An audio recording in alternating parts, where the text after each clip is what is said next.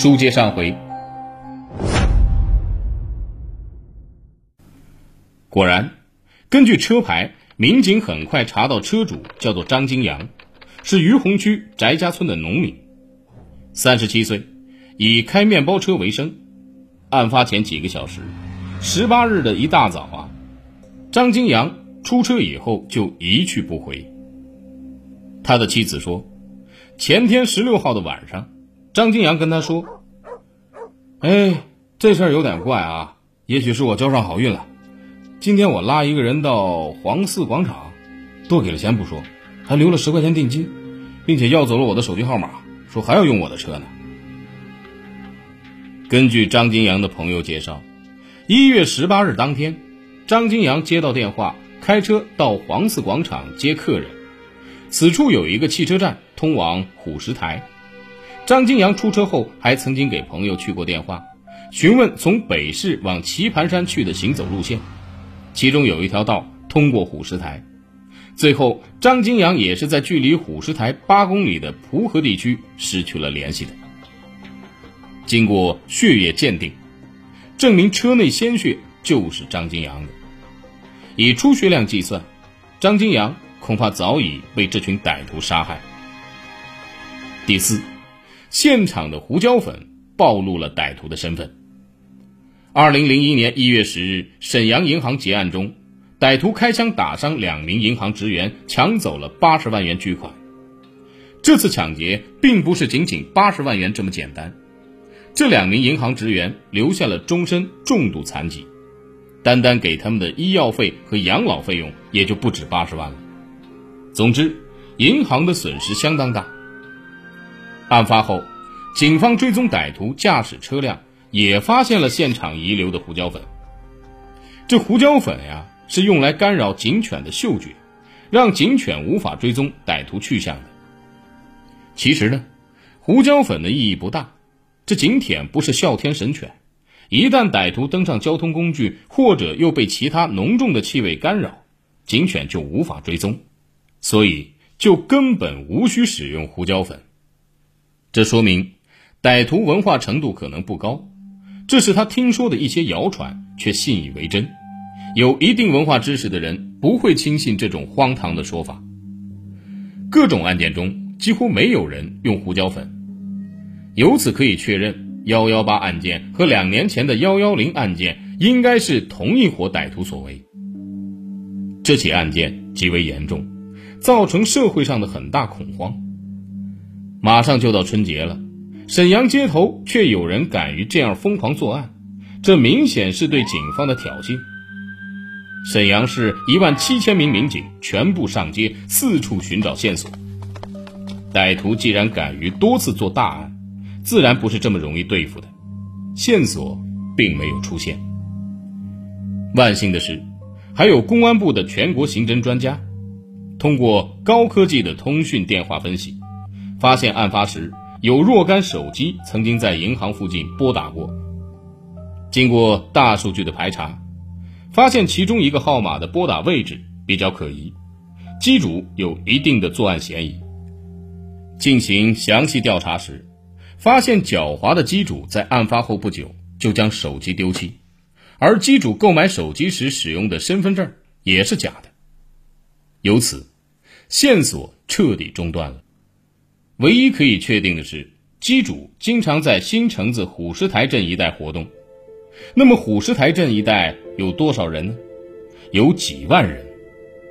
这里是沈阳煤业集团有限责任公司总公司的驻地，镇内还有沈阳福法玻璃厂、沈阳抗生素厂等几十家大中型现代化企业，常住人口接近六万，还有大量的流动打工者。几乎没有办法有效排查。这边啊，刑侦专家又有了另外的突破。根据对炸药雷管，尤其是无线电引爆装置的分析，发现有一些汽车遥控器的零件，上面还有商店的标志。民警迅速赶到这家在虎石台的商店，确认歹徒是从这里购买的零件。不过。这家大商店是向东三省低价批发遥控器的，每天的销售量巨大。现在又不知道歹徒究竟是什么时候买的，店员无论如何不能想起购买者是谁。这样一来，我们至少可以锁定虎石台是歹徒的一个落脚点。遇害的面的司机张金阳是在蒲河地区失踪的，这里距离虎石台只有八公里，更是证明了警方的推断。只是，即便如此，也不能够破案。歹徒的长相。你不知道，歹徒的身份你也不知道，甚至歹徒什么口音是哪里人你还是不知道。即便现在歹徒站在你面前，你也没有办法分辨他是不是真凶。可是公安部限期破案的命令已经下达，又没有其他线索，还能怎么样呢？二月一日，正月初一，专案组上下顾不上过年呢。将指挥部迁到了虎石台的沈阳矿区招待所，同时，他们调动七百名民警进入虎石台，挨家挨户上门调查，要求不能漏过一个人。这东北人呢，一到过年，饭店不开门，是旅馆不营业，民警们大过年的拼命工作，却连盒饭都吃不上，很多时候只能是吃泡面。说实在的，大部分民警。对此次排查并不抱希望，这简直就是大海捞针。就算歹徒确实在虎石台，他也不见得会暴露自己。这一时间呢，沈阳全市民警跑断了腿，包括石虎石台在内，先后竟然走访调查了七十五万人，占全市人口的十分之一，这是一个极为惊人的数字。万幸的是，人肉搜索。最后还是发挥了巨大的作用，警方的运气太好了。正月初六，几个居委会大妈向民警反映，新月烧烤城的一个女老板，三十八岁的朝鲜族女人朴春子的男友有一定嫌疑。这个男友外号叫做小明，真名叫什么没人知道。他身高一米七左右，很瘦，满脸的凶相，就像个土匪一样。但小明的穿着很讲究，抽烟喝酒都很高档，花钱大手大脚。平时呢，骑一辆崭新的港田幺零零摩托车，看起来似乎很有钱。而且这个小明啊，颇有些拳脚功夫，号称一个可以打三个。这几年呢，他和卖朝鲜冷面的朴春子同居，平时呢就以开武馆为生，教了一些徒弟。虎石台是个镇子，小明的徒弟并不算多，武馆不足以养家糊口，那么高消费更无从谈起。更奇怪的是，小明说自己是黑龙江鸡西人，春节前就说自己回老家去了。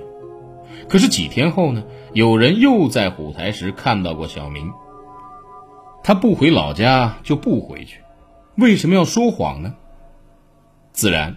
以上这些均不能说明这个小明就是歹徒，甚至连犯罪嫌疑人都算不上。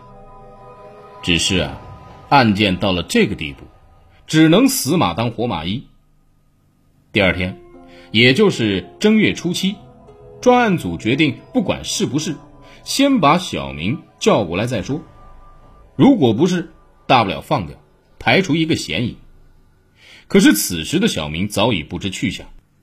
倒是他的女朋友蒲春子还在镇上活动。当晚，警方发现蒲春子刚刚去新城子尹家乡永丰村的一个朋友家里喝酒，现在已经回家。一个小时之后，蒲春子被警方堵在了家中的床上。被捕以后啊，这个朝鲜族的娘们儿非常强硬。朴春子除了交代小名叫做张显明以外，翻来覆去就只说一句话。他做了什么？我完全不知道。两天前他已经回老家鸡西了，他在鸡西住哪儿？我也不知道。警方连夜审了几个小时，朴春子毫不示弱，还大声喊冤。看来，对于朴春子的审讯，一时半会儿不会有结果。好了，感谢您收听本期的《中国悍匪录》，我们下期再会。